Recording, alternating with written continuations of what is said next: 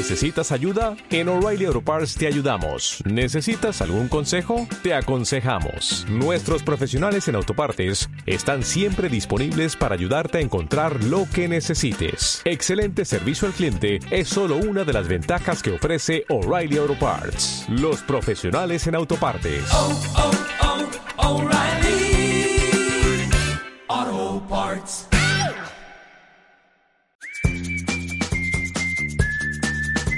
Ay, ay, ay, que viene el momento del repaso a la realidad política latinoamericana, argentina, ecuatoriana, boliviana, colombiana, yo qué sé, no nos salen, bueno, también un ratito otro guiño para España y lo que pueda pasar en este mundo mundial con este esta revisión de redes, enredos y el se te nota demasiado de los medios de comunicación que es nuestra excusa para compartir un rato de análisis de lo que ocurre en la región y en el mundo. Empezamos primero recordándole a la gente que por favor nos digan eh, por las redes qué quieren, qué no quieren, qué les gusta, qué no les gustan.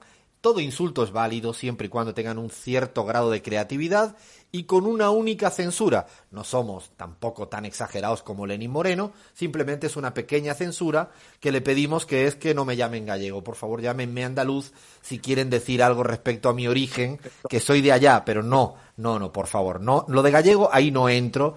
Tengo una buena ¿no? Un buen cariño a lo gallego, pero no, por favor, es como si a, a, un guayaquileño le dicen que es cuencano, a una de Caracas le dicen que es de Lara, eh, a, a, a, Lean, que es de aquí de porteño, le están diciendo que es chaqueño. Seguramente, pues no, dirán, yo no yo no nací allí. Bueno, con esta aclaración que hacemos siempre, le pedimos a la gente que pidan, pidan quien quieren cada loco, cada loca con su tema, a quien quieren entrevistar, tenemos la semana que viene ya cerrada una entrevista interesante y no voy a decir con quién. Dos entrevistas muy interesantes para las dos próximas semanas, pero pueden adivinar en las redes o pueden sugerir más nombres que a veces nos hacen cada nombre y estamos detrás de la pista. Al Papa un día lo vamos a encontrar, estoy convencido. Nos han dicho de todo. Vamos a buscar a quien sea, donde sea y no voy a decir cómo sea. A eso, eso prefiero no decirlo. Ahora sí, le paso la palabra a, a Crismar para que porfa le diga a la gente por dónde nos puede contactar, por dónde estamos y arrancamos con el repaso a la realidad política latinoamericana. Bueno chicos, nos pueden seguir a través de Twitter en la pizarra OK o la pizarra OK, en Instagram, Facebook y también los que usan Telegram. Allí nos encuentran todas las noticias, actualizaciones en Radio La Pizarra y finalmente la parte favorita del equipo de La Pizarra, las plataformas de podcast. Estamos en SoundCloud, iTunes, Spotify, iBox, en Radio Cut que diría Leandro. Y si no me equivoco, creo que también debutamos esta semana en las aplicaciones de, eh, bueno, re, volvimos más bien a las aplicaciones de Android y también para Apple. Así que también pueden descargarse por allí la aplicación del programa y eh, sintonizar en vivo Radio La Pizarra. Bueno, eh, iniciamos en, Alfredo, no sé si te parece, en Chile. Porque allí Camila Vallejo le ha dicho lo siguiente al gobierno de Piñera. ¿Por qué en el llamado al diálogo y unidad convocado por el gobierno Piñera construye un acuerdo que nuevamente no toca ni un peso a los super ricos, entre ellos a él mismo? Otra vez llegaremos tarde y de manera insuficiente por miedo a tocar a los más ricos del país, se pregunta Camila Vallejo, diputada del Congreso. Es cierto que, que, en el caso chileno hay una particularidad y es que la implementación de ese potencial impuesto a los ricos sería afectado al propio presidente de la República porque eh, es de los super ricos en Chile, es dueño de muchas cosas, entre ellos la línea aérea, compró equipo de fútbol, bueno, hizo mucha, mucha plata. Esa particularidad existe en Chile, pero también lo que es cierto, y lo dice Camila Vallejo y lo viene diciendo casi todo el arco opositor chileno, es que ya vale de tanto juego de la silla. Cambio a uno para poner a otro, cambio a este ministro, coloco a este otro ministro tal sitio y no hay cambios sustanciales de la política ni económica, ni sanitaria, ni política pública de ningún tipo de eh, característica. Es por eso que creo y creemos que el tema del impuesto a los ricos está encima de la mesa. Veremos a ver si al final el Senado chileno lo aprueba, lo decíamos en la introducción, en la editorial de entrada. Veremos a ver qué ocurre, pero lo que es cierto es que el modelo chileno ya no es ejemplo de nadie. No solo por el número de fallecidos, sino porque su economía no funciona, porque las instituciones están en permanente deterioro y yo creo que ya no vamos a escuchar durante un tiempo, lo cual me alegra, que en la región, digamos, el modelo económico chileno, ¿no? Eso ya se agotó, se, se acabó. Incluso quiero decir lo último, Daniel Jadue, el intendente de Recoleta, uno de los que apuntan como candidato presidencial más fuerte, el segundo casi en todas las encuestas, acaba de poner una demanda penal contra el anterior ministro de Salud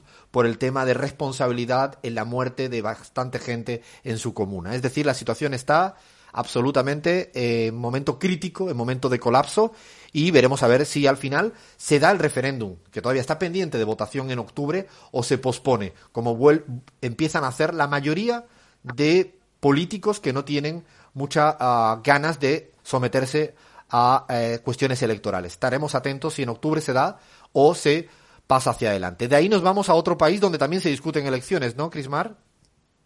Sí, Alfredo, se trata justamente de Bolivia porque Eva Copa, presidenta de la Cámara de Senadores de, este país, le ha respondido a Janine Áñez sobre sus intenciones de directamente atornillarse en la silla presidencial y dice así, respuesta a la carta enviada por la presidenta transitoria, reitero que mis actuaciones se centrarán siempre en el respeto a la Constitución. Primero está el pueblo boliviano, el país necesita un gobierno legítimo para enfrentar la crisis sanitaria, política, económica y social. Una frase de esa carta le dice a Yanine Áñez, sabe que mentir es pecado. Eh, eh, esto para, para, contextualizar bien, como bien decía Crismar, es la respuesta de la presidenta de la Asamblea a la presidenta transitoria, o llamémosle como quiera, porque sigue usurpando el puesto sin, ningún, sin ningún voto, eh, actualmente Janine Áñez. Es una respuesta que le da justamente porque la semana anterior decíamos acá, en este programa, que la presidenta Áñez no había promulgado la ley que fijaba la fecha electoral para el 6 de septiembre en Bolivia. Hizo una suerte de pirueta, eh, ¿no? Agarró un atajo, mandó una carta así de 40.000 folios diciendo cualquier cosa, pero lo que tenía que hacer que era promulgar una ley que simplemente eh, ratificaba una fecha electoral solicitada, insisto, por el Tribunal Supremo Electoral Boliviano y por toda la Asamblea, no lo hizo. Eva Copa le responde y además lo interesante de la carta, recomiendo que la lean aquellos interesados e interesadas en la temática, es que Eva Copa le dice, no, no tenemos nosotros como asamblea ninguna obligación de mandar un informe epidemiológico que avale la eh, celebración de elección el 6 de septiembre. No, nos estamos ciñendo por la, el mismo informe médico de usted, presidenta Áñez, que está levantando el estado de alarma sanitaria. No sé si logro explicarme. Es decir, lo que le dice la presidenta de la Asamblea a la presidenta del país es, ¿cómo me puede pedir un informe a mí si usted ya, como presidenta del país, ha ya levantado el estado de alarma sanitaria? Por lo tanto, no tiene ningún sentido que ahora nos pidan esto. Obviamente, detrás de todo esto está que la presidenta Áñez no quiere elecciones y lo digo en voz alta. Ni siquiera el Departamento de Estado de los Estados Unidos no quieren elecciones y esto es una constante peligrosísima que no solo está en el caso boliviano, sino también, y ahí lo dejo para después retomarlo, en el caso ecuatoriano. Abraham luego nos contará alguna cosa al respecto. Y, en esa misma discusión también ha participado eh, Lucho Arce, el candidato presidencial por parte del MAS, ¿no, Cris? Sí, Alfredo. Lucho Arce dice lo siguiente. Respaldamos la respuesta enviada por Eva Copa, presidenta de la Asamblea Legislativa, a la presidenta de facto Janine Áñez. La pandemia no puede ser excusa para un gobierno transitorio indefinido en Bolivia. Bueno, el candidato presidencial sigue la misma línea. Lo interesante de esto, Cris, es que no solo es el candidato presidencial del MAS, sino Carlos Mesa, el otro opositor, está en esta misma línea de exigiendo, exigiendo por favor que se celebren elecciones el 6 de, de septiembre. Fijaros que igual que en economía se discute de una manera falaz entre una dicotomía entre salud y economía, eh, en Bolivia están intentando hacer lo mismo entre salud y democracia. Y creemos que en estos casos es salud y democracia, salud y economía. No pueden ser excluyentes lo uno de lo otro. Y de ahí nos vamos a otro quilombo que se ha armado en estos últimos días en Colombia, ¿no, Cris? Sí, Alfredo. Gustavo Petro, ex eh, candidato a presidente de Colombia, le da hasta con el tobo de nuevo a Duque, diciendo, imitando a Trump y Bolsonaro, Duque lleva a la sociedad colombiana a extender la enfermedad y elevar sustancialmente la mortalidad para darle la riqueza a los poderosos. ¿A qué se refiere justamente con eso de darle la riqueza a los poderosos? Bueno, lo, más llamativo del caso, y por eso le da con todo Gustavo Petro, Iván Duque, no es que se le haya levantado una mañana y se haya puesto a escribir un tuit de una manera de, de, este, en este tono tan, tan duro, tan, tan fuerte contra Duque, y es que yo no puedo llegar a entender bien. Con el momento tan difícil que está viviendo Colombia también en términos de pandemia, a Duque no se le ocurre otra cosa que preparar una suerte de gran fiesta del consumo colombiano en una situación difícil y hace una, una, tres jornadas de ventas sin IVA para, no sé, como si estuviéramos en una, no pasa nada en el país, no ocurre absolutamente nada, y ahora incita a la gente a salir a comprar compulsivamente como, no sé cómo se dice en Estados Unidos, el, las, las eh, ofertas estas que hay del el viernes no sé qué, el día tal sin IVA, bueno, estas ofertas que está bien que se puedan hacer cuando consideren. ¿Y qué pasó? Que ayer Bogotá, fundamentalmente, salió con una cantidad de gente en las calles aprovechándose de este tipo de oferta. Y esto puede provocar en 15 días que aumente el número de contagiados y por lo tanto el número de fallecidos. Esta es la irresponsabilidad del gobierno de Duque al cual, a la cual apela Gustavo Petro. Como, ¿Cómo has dicho tú que le da con qué, Cris? Que has dicho una terminología que es solo, me parece que es o made in Togo o made in Venezuela. A ver, eh, dile a la gente exactamente cómo has dicho ese toque, me gusta. Made in Venezuela. le dio costa con el togo. Le, dio con el togo, se dice. Hasta con el togo, hasta con. ¿Y tú estando en Togo? Con togo, pero hasta con el togo. Ah, buenísimo. La... Eh, me gusta, me gusta, me quedo esa. Bueno, de ahí nos vamos del repaso de las redes en Colombia, en Bolivia, no y en Chile. De ahí nos saltamos a Ecuador, pero lo vamos a hacer a través de los queridísimos medios de comunicación de nuestro Abraham Verduga. A ver cómo, cómo está el patio. Como yo me gusta decir esa expresión que, que lo utilizo mucho con mi mamá cuando le pregunto por cómo le va la cosa allí en el sur de España. Digo, ¿cómo está el patio? Bueno, ¿cómo está el patio en Ecuador, Abraham? Uf, ni te cuento, Alfredo. El patio está muy movidito. Hay muchas fricciones, terremotos políticos en medio de una crisis. Así que te imaginas la incertidumbre y el desasosiego que, que está sintiendo el pueblo ecuatoriano. El comercio, una perlita del comercio a propósito de este anuncio bastante eh, sorpresivo, no sé si sorpresivo realmente, porque era algo esperable, ¿no? Que transcurrió ayer esta noticia de la proscripción del correísmo, ni más ni menos. Autoridades del CNE, titula el comercio, en la mira de Contraloría por mantener inscripción de movimiento correísta, compa. ¿Estás al tanto de esto? Sí, anoche fue una, eso fue ayer por la tarde, ¿no? Fue una sorpresa realmente desagradable para las democracias latinoamericanas, en particular con el caso ecuatoriano. Y además empieza a ser un patrón de comportamiento. Por eso hablábamos de Bolivia, que es muy parecido, se está posponiendo la cita electoral. También en Paraguay, quizá no lo hemos dicho, pero llamó la atención que las elecciones de noviembre municipales fueron ya pospuestas por parte del gobierno. En Paraguay, que no existe apenas eh, casos de fallecidos por millón de habitantes. Bueno, el caso ecuatoriano, cuando pareciera que no significa que se ha resuelto eh, la cuestión de la fecha electoral, que no sabemos todavía, no hay fecha clara también, hay que decirlo abiertamente. En la Contraloría ayer sugiere, pero sin disimulo, Abraham, sin disimulo, que el partido Rafael Correa no esté permitido. O sea, la proscripción en el sentido más estricto del término. Yo creo que no, obviamente no, no quieren que, participe el correísmo. Y esta semana salió publicada una encuesta que muy preocupante, muy preocupante para la gran alianza que yo le llamo, que es la que representa a Lenín Moreno con el Partido Social Cristiano, no los banqueros y todo, todo ese gran conglomerado que es una gran alianza. Eh, y es que el resultado de la encuesta esta publicada, y vienen siendo habitual en las últimas semanas y meses, es que el candidato que ponga Rafael Correa, dicho así, literalmente lo preguntan así, ya es el primero en las encuestas. Eh, esto viene pasando, pero ya es el primero. Por lo tanto, claro, entiendo que no quieren. Y yo creo que la dificultad que no entienden, que no logran entender en esta situación, Abraham, en Ecuador, ¿no? Es que no, no aprendieron nada de lo que ocurrió en la Argentina, ¿no? Fueron años continuos hablando de la pesada herencia. Y cuando se dieron cuenta, insisto, Cristina Fernández de Kirchner acaba siendo vicepresidenta electa del gobierno. Y yo creo que esto le entra en pavor, ¿no? Un gran temor en el caso ecuatoriano y la verdad que, que es, triste, ¿no? Es triste para la política ecuatoriana que tengamos que estar a, en el siglo XXI, 2020, en este momento, ¿no?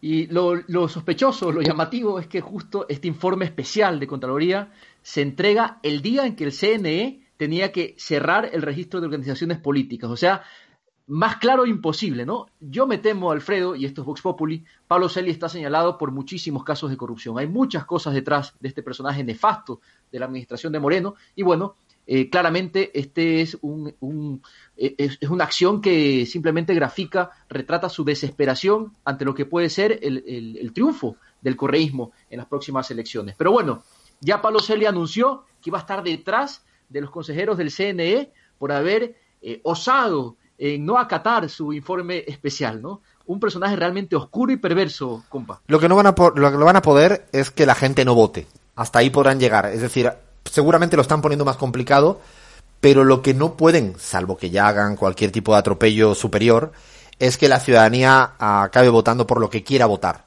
Eh, que es lo único que se puede, eh, podemos exigir eh, para garantizar una democracia como la ecuatoriana. Lo llamativo del caso, Abraham, ojalá hoy y mañana aparezcan todos los organismos internacionales eh, hablando en voz alta respecto a la proscripción de determinados partidos políticos o incluso, no sé, eh, acaben desconociendo a Lenin Moreno eh, al respecto de este tipo de atropello a la democracia, como, insisto, permanentemente hacen con otros países que ponen luz y taquígrafo y a veces incluso exageran la vigilancia ¿no? que hacen en otros lugares en Ecuador insisto, solo nosotros y unos pocos afuera gritamos o decimos este tipo de cosas, eh, pero es difícil que los medios internacionales, los organismos internacionales se pronuncien a, este respecto. Y también eh, hay algo más respecto a, a, algo que tú llevas diciendo esta semana, Abraham.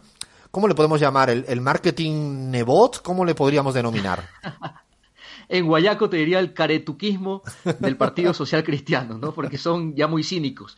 Esto es un tema en el que estamos detrás. Eh, llamó la atención que esta semana algunos medios peruanos, peruanos, ojo con esto, hablaron del modelo exitoso de Nebot y del Partido Social Cristiano en la gestión de la crisis sanitaria en Guayaquil, lo, que, lo cual es una realmente es una cosa. Pues la cantidad de, de muertos que hubo en Guayaquil, que fue el contraejemplo. Imagínate. Noticia mundial, Guayaquil, el paradigma de lo que no se debe hacer, pero los medios peruanos, insisto, todos peruanos, hablaron, relevaron la buena gestión del Partido Social Cristiano. Expreso de Perú tituló Así Guayaquil derrotó el virus. No sé qué virus ha derrotado Guayaquil, pero hay un, Nebot, hay un sonido, compas, que lo tenemos ahí, lo tiene Fer, eh, rápidamente, de una entrevista que dio Nebot en Canal N. Adivinen de qué país. Bueno, también de Perú. Escuchemos. Hay otros equipos y haciendo aseo corporal, especialmente lavado de manos frecuente, es importantísimo. Pero el abastecimiento fue otro de nuestros rubros, tanto en las tiendas de los barrios, que empezamos con 4.700 tiendas, como en las casas, barrio por barrio, donde había gente pobre que francamente había que auxiliarla con kits diarios de comida gratuita, precisamente no solo para que coma, sino para que no rompa la cuarentena. Y eso nos ha llevado a un resultado positivo. ¿Qué tal, Alfredo? Ay, ay, Resultados ay. positivos. Sí, la verdad que cuando eh, se mueren tanta gente, tanta imagen desastrosa, eh, que Nebot pueda alardear, presumir sobre esto y que algunos medios de comunicación le hagan este eco, eh, dice todo. Igualmente, como tú bien decías, Abraham, seguramente dentro de varias semanas vamos a tener un reportaje y algo más especial a, a este respecto. De ahí nos vamos de Ecuador a acá, a donde yo estoy, a donde está Lean a donde está AM750, a la Argentina. Que el patio viene, madre mía de mi vida. Qué semanita Semana caliente. ¿eh? Qué semana caliente, Lean, ¿no? Tal cual, tal cual. Muchos temas, avances, retrocesos, empresas Bueno. que se van. Y empresas que se quedan también. Infobae tituló, Sí, compas, tal cual. la TAM, la intransigencia de los sindicatos fue determinante para el cierre de sus operaciones. La intransigencia, ¿qué les parece? Nuestro favorito Infobae eh, siempre nos deslumbra con los titulares forzados pero creativos. Ahora el problema de LATAM es de los sindicatos, no de el que habrá tomado la decisión, que es el gran, la gran patronal, el gran dueño. Eh, ya lo explicamos hace varias semanas, creo, en una editorial, la particular forma de entender la bancarrota de estas grandes transnacionales. Un año eh, pierden un poquito y en cambio no se acuerdan de la cantidad de veces que ganaron tanto los años anteriores.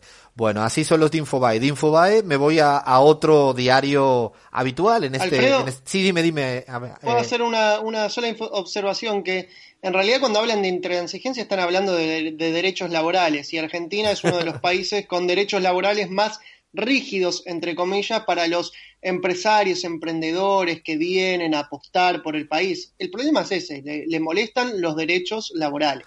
Es decir, que tú lo que sugieres entonces, lean que el titular, a ver, sería la intransigencia de los derechos laborales en Argentina fue determinante para el cierre de sus operaciones. Vamos a dar ciertas lecciones de periodismo. Vamos a, a- lo que vamos a hacer es eh, contrapon- contraproponer, compa, si os parece bien, Buenísimo. algunos titulares locos de este tipo. A ver, La Nación tituló como No, de una forma desopilante, realmente. Me encanta este verbo que, se ha, que ha creado la nación, ¿no? Cristinizar. Atención con esto. La cristinización de Alberto Fernández, y dice el texto, la, rego- la renegociación de la deuda le brindará a Alberto Fernández una oportunidad para demostrar qué tan cristinizado está. ¿Qué les parece, compas? Pues que eh, podía haber puesto, ¿no? Igual, ¿no? El tema este de que siguen obviando una, una obviedad, valga el juego de palabras y la redundancia.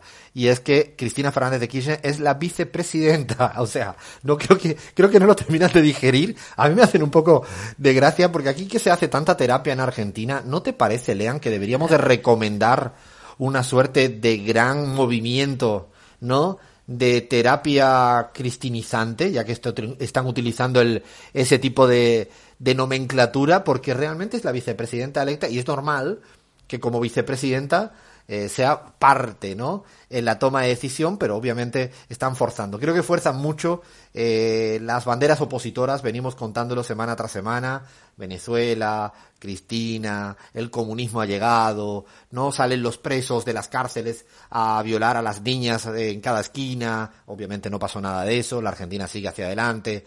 Bueno, quizás en alguna le dan bien y aciertan con la bandera opositora ganadora. Por ahora siguen disparos al aire, eso sí, eh, lo peor de lo en este en esta situación es que a veces mienten. Ese es el gran problema. Que sigan buscando me parece bien, pero que mientan no nos parece tan bien. Seguramente luego, como habrá tiempo de hablar de Argentina un ratito con el tema de Maradona, algún guiño haremos también a la política actual, porque Maradona, si algo fue, es que se moja en toda, se mete en todos los charcos y eso nos encanta. De ahí nos vamos a España, que también ha venido calentita la semana. Uf, ni te cuento. En España, eh, quedémonos solo con este titular de OK Diario que titula Sánchez impone el método comunista chino. Prohibí- prohibido sumar muertos. Espérate, Abraham, repito un momento porque no puedo dar casi crédito a lo que estoy escuchando. Sánchez, Tal cual. ¿cómo es? A ver, repite, por favor. Yo creo que pronto le van a decir Chang Chen, ¿no? Porque como está emulando todo lo que viene de Chile, ¿no? y tal cual, OK Diario. Sánchez impone el método comunista chino. Prohibido sumar muertos. No, no. Yo eh, creo increíble. Que tienen como un, un pizarrón con palabras y luego lanzan un dardo o una goma, algo, y le pegan. Entonces así es como arman los titulares, porque es que no puedo creer que cada uno siempre tenga las palabras, las mismas palabras, se les nota demasiado. ¿eh? Eh, Es cierto, Chris, yo me los imagino, como tú bien dices, una pizarra, ¿no? Ahora que estamos hablando nosotros nuestro espacio, la pizarra, la pizarra, y ahí comunismo, ¿no? Eh, chino, eh, iraní, eh, Venezuela, eh, Cuba, y van mezclando. Eh, hay una coctelera, yo creo que tienen un software, seguramente son eh, más finos, y tienen algún software y van eh, lanzando frases y sale cualquier cualquier cosa. Voy a decir una barbaridad, voy a ser cuidadoso con mi lenguaje, cualquier cosa. ¿Y vas a decir algo, Lean? Sí, Alfredo, que voy a expresar un deseo en voz alta y que está en realidad en mi, en mi subconsciente, pero bueno, como estamos en confianza, le voy a decir, qué bien que les vendría una máquina del tiempo a estos muchachos y llevarlos a lo que era el verdadero comunismo. Me gustaría llevarlos a la Albania de Enver Hoxha, a Rumania de Chechescu, para que vean qué era el- realmente el comunismo, el rígido comunismo, y eh, de otra forma a la socialdemocracia eh, que está gobernando en España, ¿no? Yo tengo siempre en eso que tú bien dices, Lean, tengo una duda que me surge permanentemente cuando veo titulares de este tipo, cuando veo periodistas y periodistas y periodistas diciendo cualquier tipo de barbaridad, es que si es por pura ignorancia y desconocimiento, como el otro día en algunas discusiones de Alberto Fernández con, con la prensa argentina, o es por mala intención? Porque yo creo que debe haber de todo, ¿no? Estoy convencido de que va a haber una mezcla de, de gran desconocimiento, como tú bien dices, de la historia mínima política para hacer comparaciones de este tipo. De hecho, no estamos ni siquiera ni defendiendo ni criticando. Es que son comparaciones que no se sostienen de ninguna de las maneras. Eh, pero bueno, son, son como son. Eh, y, y, otro país eh, o otro gobierno que disparan con todo es, es nuestro México querido. Eh, así que a ver, Abraham, cómo viene también la cosa de titulares contra AMLO. Ya lo, ya lo anticipo. Sin, sin mirarlo puedo anticipar que son contra AMLO. Totalmente, totalmente. Y han venido de una forma bastante alevosa esta semana. The Economist titula, The Economist, esto significa casi que, ¿no? El dios de Economist para una buena parte de la población. Las decisiones de México ejemplifican por qué América Latina es ahora el centro de la pandemia. Esto lo dice The Economist. Ay, Dios mío, ay, Dios mío, porque es que... Eh, ¿Y se olvidaron de Brasil, compa? Se... Ah, no, ni una palabra. No, ¿no? existe Brasil. Eh... Se, les, se les quedó corto el papel. ¿no? Hay una cosa que es la geometría, ¿no? Eh, y el centro de gravedad, ¿no? Si quieren dibujar en términos geométricos como están jugando con el centro, eh, se olvidan Brasil. Están diciendo que el caso de Brasil realmente no lo pueden colocar como la centralidad del tema de la pandemia en América Latina o el número de fallecidos. Es que además solo tienen que mirar las cifras oficiales por millón de habitantes, que sería lo riguroso, y es que está Brasil por delante, es que está Ecuador por delante, es que está Chile Perú. por delante, es que está Perú, como bien dices, por delante. No estamos diciendo que no haya un problema de pandemia serio en México, porque no vamos a, a ser tan estúpidos como ellos de jugar a decir no, la situación en México está perfectamente controlada. No. Lo que no pueden llegar a decir medios tan serios, como tú bien dices, Abraham, es que se, se, olviden de cuatro o cinco países por delante del caso mexicano. Bueno, seguimos con México porque hay más, ¿no? Dos titulares, ¿no? Los dos eh, eh, deslizan la misma, la misma impresión, ¿no? Populismo y AMLO, ¿no? Lo buscan asociar de una forma muy forzada. Oppenheimer titula, otro que pontifica siempre, ¿no? México, populismo o analfabetismo económico, se pregunta Oppenheimer. Y Finalmente, Infobae, no puede faltar tampoco al final, titula, colocan a AMLO en la lista de líderes populistas a los que desnudó el coronavirus. Ay, ay, ay. Eso pero... no más con México. Sí, eso, menos mal que eso no más, ¿eh, Abraham? Porque es que viene semana tras semana. Eh, yo quería detenerme un poco en México. Es un país importante en términos geopolíticos para América Latina, para el mundo. Es un país que esta semana, y estoy hablando de memoria, ha sido también de manera histórica, participa en el Consejo de Seguridad, va, ha sido ha, ganado la votación en términos de Naciones Unidas y va a formar parte eh, de los miembros invitados, no sé la figura jurídica exactamente cómo se denomina, pero va a ser parte del directorio en la votación del Consejo de Seguridad, no es un país cualquiera. Eh, de hecho, seguramente de ahí viene la crítica feroz contra un gobierno progresista eh, votado abrumadoramente en la última elección al respecto. Y quería detenerme en México porque a pesar de que, ¿cuál era el, el último titular? Era Infobae, ¿no? Me parecía que decías. Infobae. Sí. Nosotros en, en CELAG, más allá de, de el Centro Estratégico Latinoamericano en Geopolítica, hemos hecho una, una encuesta reciente. Terminamos la semana pasada. Otra vez eh, siempre defendemos la metodología, un poco para hablar de rigor, en vez de ir confrontando estos titulares, con 2.000 casos en todo el país, con un periodo temporal amplio, para que no haya ninguna estacionalidad de ningún dato. Y, solo doy algunas perlas, algunas eh, cifras, resumen, que te permiten caracterizar mejor de lo que dicen los titulares lo que ocurre en México. Por un lado está el caso de eh, la evaluación de Andrés Manuel López Obrador, ¿no? Hoy en día la evaluación de AMLO, del presidente de México, es 55 de imagen positiva respecto a 40 de imagen negativa. Es decir, un saldo neto de 15 puntos a favor. No es un dato menor. Eh, no es un dato menor. Pero no solo lo dice la encuesta de CELAG. Si hacemos un promedio de todas las encuestas publicadas en el año 2020 en México, de todas, en la imagen positiva de AMLO es de 57 puntos. Es decir, para que puedan dimensionar que un presidente tenga una imagen positiva de este valor. Podemos comparar con Duque, con Piñera, con Lenin Moreno, Lenin Moreno que creo está en menos 10, ya no tiene ni, ni siquiera imagen positiva. Eh, pero si miramos el mapa de sentimientos que, que nosotros hacemos para el caso de AMLO preguntando a la ciudadanía mexicana, tiene un mapa de sentimientos positivos donde afecto, esperanza y confianza suma 54%. Es decir, los sentimientos de la ciudadanía mexicana hacia AMLO son positivos. y solo un veintitanto por ciento son negativos. El rechazo y la decepción es un cuarto de la ciudadanía mexicana. Pero continúo. Si miramos, por ejemplo, la credibilidad de la palabra del presidente, y es un dato muy significativo, otra vez el 55% del pueblo mexicano, 55, ¿eh? es un dato altísimo, cree que la palabra del presidente AMLO es creíble, a diferencia de lo que ocurre, ocurría el año pasado con Macri, que creo que estaba en torno al 15% de credibilidad en términos de su palabra en la ciudadanía.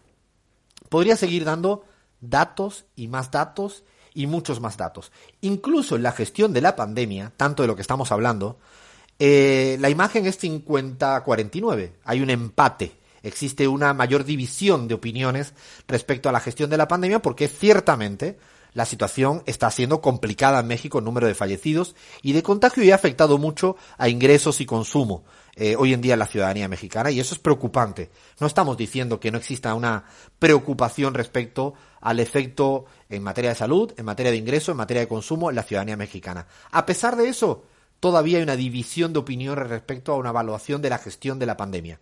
Piñera, Piñera, tiene una evaluación de gestión de la pandemia negativa del 75%. Es decir, que para que podamos dimensionar lo que le está pasando a, Andrés Manuel López Obrador en México es interesantísimo. De hecho, hay una pregunta y con esto voy a terminar que hicimos a la, a la población mexicana, es si México está viviendo un momento de transformación profunda de la mano de AMLO. Y hay un 40%, 4 de cada 10 mexicanos, que es muchísimo, son como fieles seguidores del proyecto de la cuarta transformación eh, encarnada, encabezada por Andrés Manuel López Obrador. Esto podríamos marear y marear y tienen toda la encuesta ya publicada en la página web nuestra de CELAG para que miren y dimensionen casi todas las aristas de una radiografía un poco bien hecha sobre lo que ocurre, es que nada de lo que están titulando, como venimos semana a semana los medios de comunicación respecto a México, tiene ninguna, ningún sustento en los sentidos comunes de la ciudadanía mexicana, en lo que piensa la gente de la calle.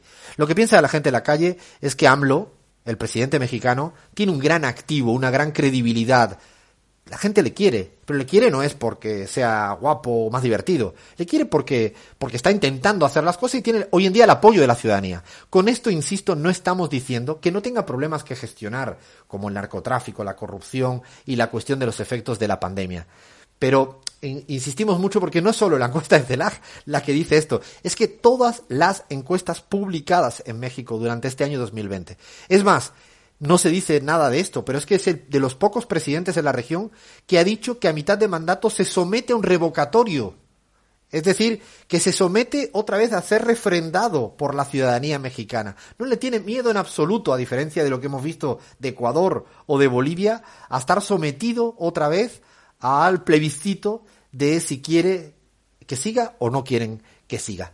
Eh, es más, la ciudadanía mexicana cree que AMLO hoy en día ha cambiado el espíritu de que no todos los políticos son iguales en México.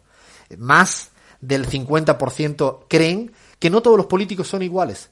Es decir, que hay gente que son honestas y gente que son corruptas. Son victorias. Y yo creo que eso es, lo que molesta un poco de la presencia del gobierno mexicano a nivel latinoamericano. Lo queríamos un poco poner encima de la mesa, este, este, este mínimo especial eh, muy sintético de lo que ocurre en México, más allá de los titulares, porque venimos semanas tras semana, Abraham nos trae ese Infobae, The Economist, ¿no? Yo no sé cuántos y cuántos dicen cualquier cosa del gobierno mexicano y por lo menos queríamos un poco alumbrar algún tipo de dato al respecto.